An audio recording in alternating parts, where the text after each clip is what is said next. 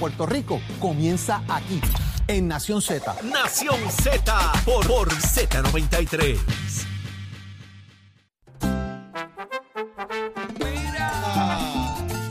Continuamos en Nación Z por Z93. Nuestro invitado de lujo en la mañana de hoy, el presidente de la Cámara de Representantes, Tatito Hernández.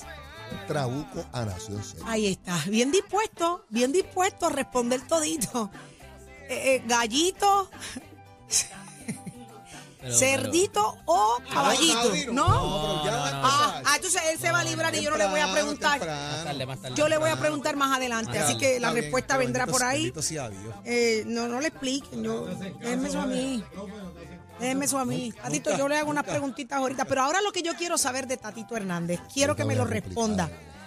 Tatito, usted fue, es, es hijo de maestro, ¿no? Correcto. Su mamá, Maestra Dora su mamá. Montañez. Dora Montañez. ¿Cómo fue su infancia, Tatito? ¿Usted era buena gente o usted era de los que pique y huye? Yo tiraba piedra y brincaba. ¿verdad? ¿Sí? O sea, eso es- pero, tú sabes lo bueno es que yo vengo de un pueblo pequeño que todo el mundo sabe lo que uno da. Así que nadie, yo no tengo que tapar el cielo con la mano. Yo tenía buenas notas, pero sí, siempre fue. ¿Cuál fue la etapa más rebelde de su vida? siempre. ¿La etapa más traviesa, la de infantil o la de superior? Todas fueron iguales. La de presidente de la Cámara. Ah, no, esa no. No quería llegar ahí, no quería llegar ahí. Esa fue la más traviesa. la de Depende a presidente quién de le pregunte.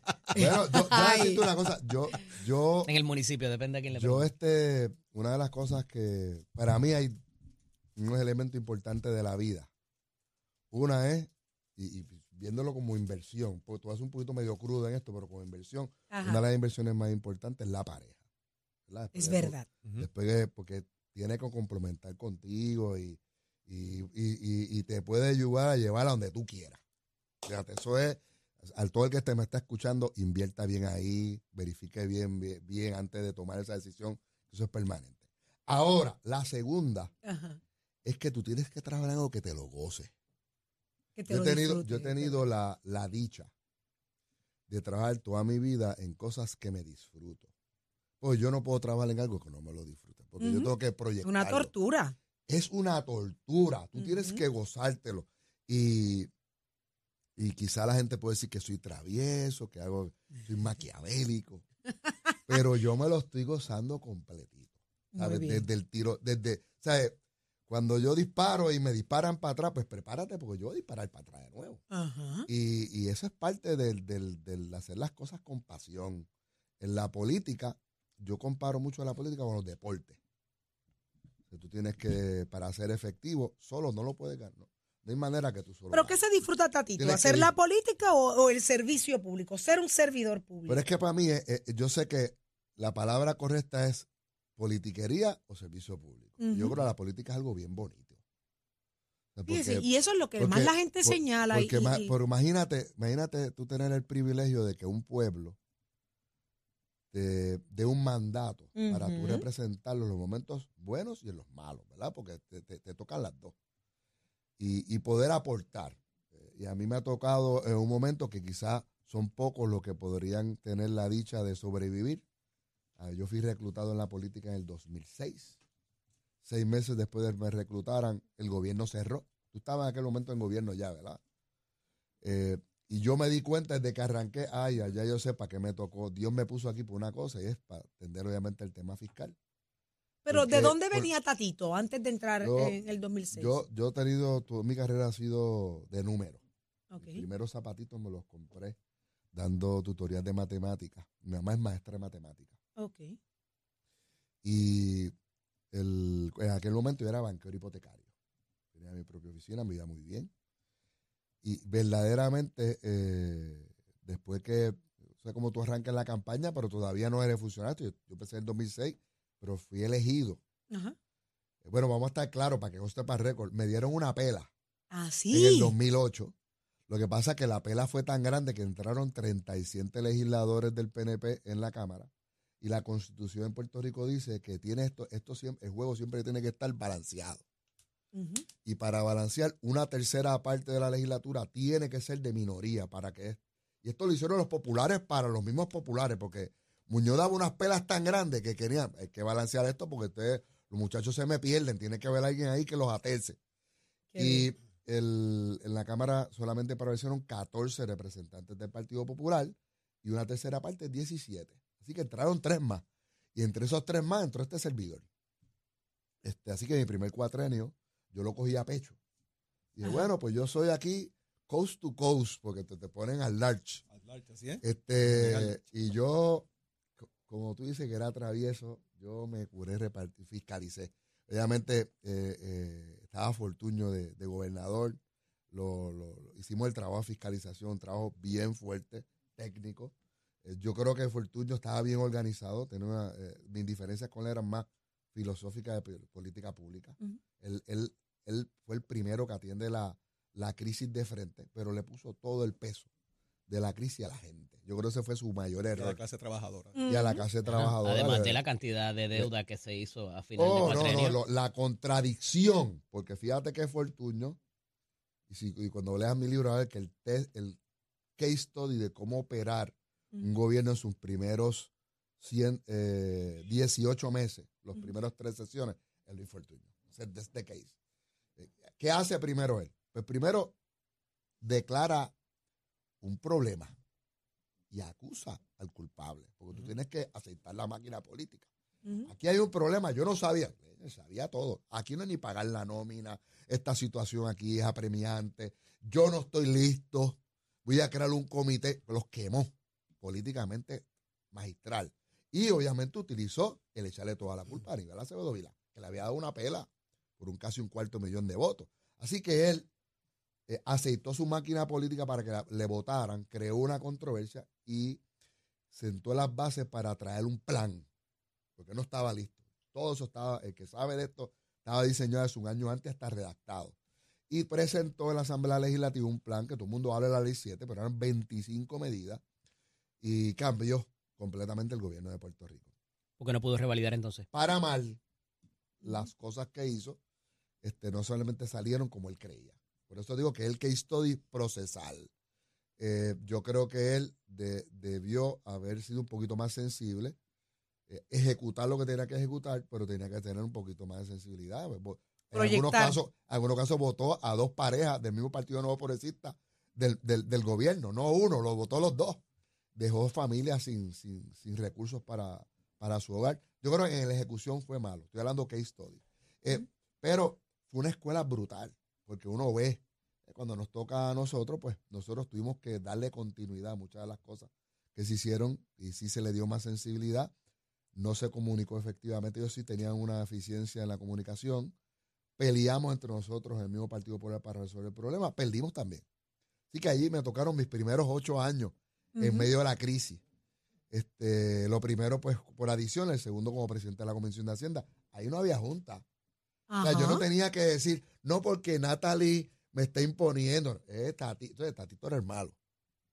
Todo lo que yo legislé para poder levantar el país en aquel momento todavía está en place. No han, no han enmendado ni una coma. Porque la realidad es que el tiempo nos dio la razón este, de todo lo que tuvimos y todas las decisiones que tuvimos que eh, tomar y lo que tuvimos que ejecutar. Después vino Ricky, tú sabes que fue un desastre, vamos a estar claros. Qué Este, difícil ese cuatrienio. eh, una persona inmadura, no estaba preparado, no había administrado ni un, ni un negocio de hot dog. Y no tenía la experiencia de vida, yo creo en las caras. Yo creo que uno tiene que aportar cuando llega. Y la, ese, ese cuatrenio me tocó, que para mí es la escuela más grande. Además que estaba estudiando Derecho simultáneamente, me, estudió ser- me tocó ser portavoz de minoría. Eso es una escuela. En una crisis, tú ser portavoz de minoría, a veces cuando, yo sé que por mucha gente las matemáticas es complicado, para mí el tema fiscal es bien fácil. Yo estoy en mi comfort zone, estoy en los numeritos. Pero cuando tú eres portavoz, tú tocas todos los temas. Todos los Hablas del tema de ahorita, del tema social, pero después tienes que hablar del tema de, la de los videos con la policía. Entonces, tú no te lo sabes. Entonces, tienes que aprender, tienes que leer, tienes que, oye, Eddie, explícame esto, porque me vas a entrevistar en media hora y ahora que no entiendo esta cosa. ¿Cómo es? ¿Cómo funciona? ¿Qué es lo que pasa? ¿Cuál es el efecto que tiene? Verdaderamente una escuela grande. Yo le digo a toda persona que quiera tener una posición de liderato en mayoría, esa es la posición. Además que te prepara para sentar las bases, cómo son las reglas. Una, una de las cosas más difíciles que tenía eh, nuestra delegación en mayoría es que no había norma, no había ruling, no había unas reglas de caucus. Y gran parte de los problemas que tuvimos en la Cámara no tener unas reglas claras. Cuando nosotros nos convertimos en, en- en líder, lo primero que hicimos fue sentarnos entre todos, hacer un acuerdo. Y yo sé que este tema vendrá más adelante, pero eh, uno de los temas que más divide el Partido Popular siempre ha sido el tema del estatus. Y una de las cosas que nosotros llegamos hace seis años no funcionó. Mira si no funcionó, que ganamos la Cámara, es que llegamos a un acuerdo de abrazar y respetar la diversidad de aspiraciones que tienen los populares en el tema del estatus en la Cámara de Representantes. Tatito, tú, tú eres, tú eres parte de lo que se puede determinar en nuestra, en la era moderna del segundo gobierno compartido que enfrenta Puerto Rico. ¿Cuál, es, diferente. cuál es la diferencia de Tatito presidiendo la Cámara versus José Aponte presidiendo la Cámara con, con- con un- el escenario es similar? Tenías un, en este caso, en este caso hay una pequeña diferencia, ¿verdad? De que Acevedo Vilá tenía un comisionado residente del Partido Nuevo Progresista.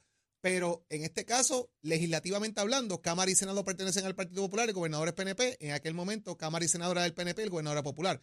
La diferencia entre Tatito Hernández y José Aponte en Abismal. cuanto a ejecución de legislación aprobada, de tener los pantalones bien puestos para detener o, agua, o, o progresar en cuestión legislativa. Con- lo opuesto completamente. ¿Por en el qué? caso, ¿Por qué en lo el opuesto caso si de, es igual? de Aponte Hernández, eh, fue una piedra en el camino para el país.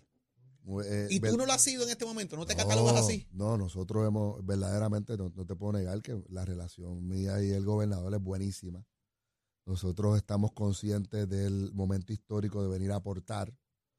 eh, y que después de tú no estar ocho años en el problema fiscal y las situaciones del país, lo menos que tú tienes puede, eh, sería una mezquindad sentarte a trancar eh, los procesos para, para resolver el problema del país. Ejemplo, tú sabes, y tú fuiste parte del gobierno, Ajá. que la- las, las bases para que el gobierno de Puerto Rico se acogiera a un proceso de quiebra eran tres.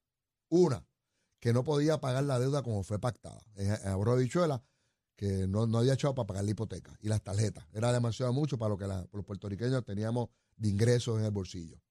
Lo segundo era que se iba a perder el- los incentivos al sector manufacturero, que es el 50% de la comunidad del país. Olvídate de otros sectores. Esto es, lo que mue- esto es lo que mueve la economía de Puerto Rico, el sector manufacturero, aunque sean menos fábricas ahora que en el pasado. Y tercero, la estabilidad de los fondos del Medicaid. Que la gente dice, pero ¿qué tiene que ver eso con el problema fiscal? Bueno, son 4 mil millones de pesos. Eso, eh, con eso te lo estoy diciendo. O sea, si tú no tienes esos chavos, no hay manera que el gobierno eh, opere, porque tienes que sacar chavos de otro lado para mantener operando la tarjeta de salud para la gente humilde del país. Así que entre todo eso hay más de 10 billones de dólares. Nosotros, en menos de un año, Suárez, nosotros reestructuramos la deuda de Puerto Rico, menos de un año. La medida es radicada por la Cámara de Representantes. No porque lo trabajo el gobernador, no, esto es de administración, radicada con el nombre de Jesús Santa, este servidor y la delegación de mayoría del Partido Popular. Representante, usted mismo dijo ahorita que se le percibía como maquiavélico a veces. ¿Se arrepiente de alguna de las decisiones No. Ah, que pero ha no- tomado? pero que no me la pero conteste si ahora, Eddie. Si el maquiavelismo No. es para, por para razón, traer la, bien la- al la país, termino. si por alguna de las razones, pero déjeme terminar la pregunta, porque yo creo que vamos a tener que pausar, me la Sí. contesta ya mismo, pero de las decisiones que se ha tomado particularmente con las medidas que ha presentado el gobernador o con nombramientos, ¿se arrepiente de la línea que llevó en algún momento de eso? No lo responda ahora, No Tatito. Déjela ahí. Esa cuando regresemos la va a responder. Qué interesante. Vámonos con Tato Hernández porque somos deporte. Buenos días, Tato. Buenos días, buenos días, buenos días. Vamos arriba, señoras y señores. Vamos a añadirle a esta sesión un poquito de historia. A veces, mucha gente se pregunta en el boxeo por qué el torneo Juan Evangelista Venega. ¿O quién era Juan Evangelista Venega? Pues en una red que estaba viendo, en una serie que hace un gran árbitro de Puerto Rico, que estuvo inclusive en el, en el boxeo aficionado el boxeo profesional. El primer medallista olímpico de Puerto Rico fue un boxeador llamado Juan Evangelista Venega. Juan Evangelista Venega, nacido el 2 de junio de 1921 en Río Piedra, Puerto Rico, fue el primer medallista olímpico de Puerto Rico al conquistar la medalla de bronce en las Olimpiadas Mundiales de Londres en el año 1948 en la división gallo. Algunas biografías dicen que nació en diciembre, pero eso fue bautizado en diciembre. Así que Evangelista Brega fue un campeón nacional peso gallo. Así que en su honor, la Federación Puertorriqueña de Boxeo bautizó con su nombre el Campeonato Nacional de Boxeo Amateur de Puerto Rico. Así que ya lo saben, ustedes pueden pasar a mi página de Somos Deporte para que usted vea la foto, el que esté en el medio. Ese es, de esa foto ese es Juan Evangelista Venega. Así que gran información para aquellos del boxeo que a veces no saben un par de cositas, pues ahí tienen una gran información para que usted se amplíe y conozca más a aquellos que nos encanta el boxeo. Y usted se entera a través de la, en Nación de Deportes, usted se entera a través de Mestec, que, óigame, le informa que estamos en el proceso de matrícula para nuestras clases que comienzan en febrero 2023. Pasa por cualquiera de nuestros recintos, compara facilidades de equipo. Si a usted le gusta lo que es la hojalatería y pintura, la soldadura industrial, la mecánica marina, la mecánica de motora, dése una vueltita por nuestros recintos de Mestre Colección Puerto Rico, que estamos ubicados en Bayamón, Vega Baja, Ponce, Caguas y Mayagüez. Oiga, chero, give it up, my friend. Próximo. No te despegues de Nación Z. Próximo. Seguimos con Tatito Hernández respondiendo a nuestras preguntas en Nación Z. Es aquí donde lo escuchas, no te lo pierdas.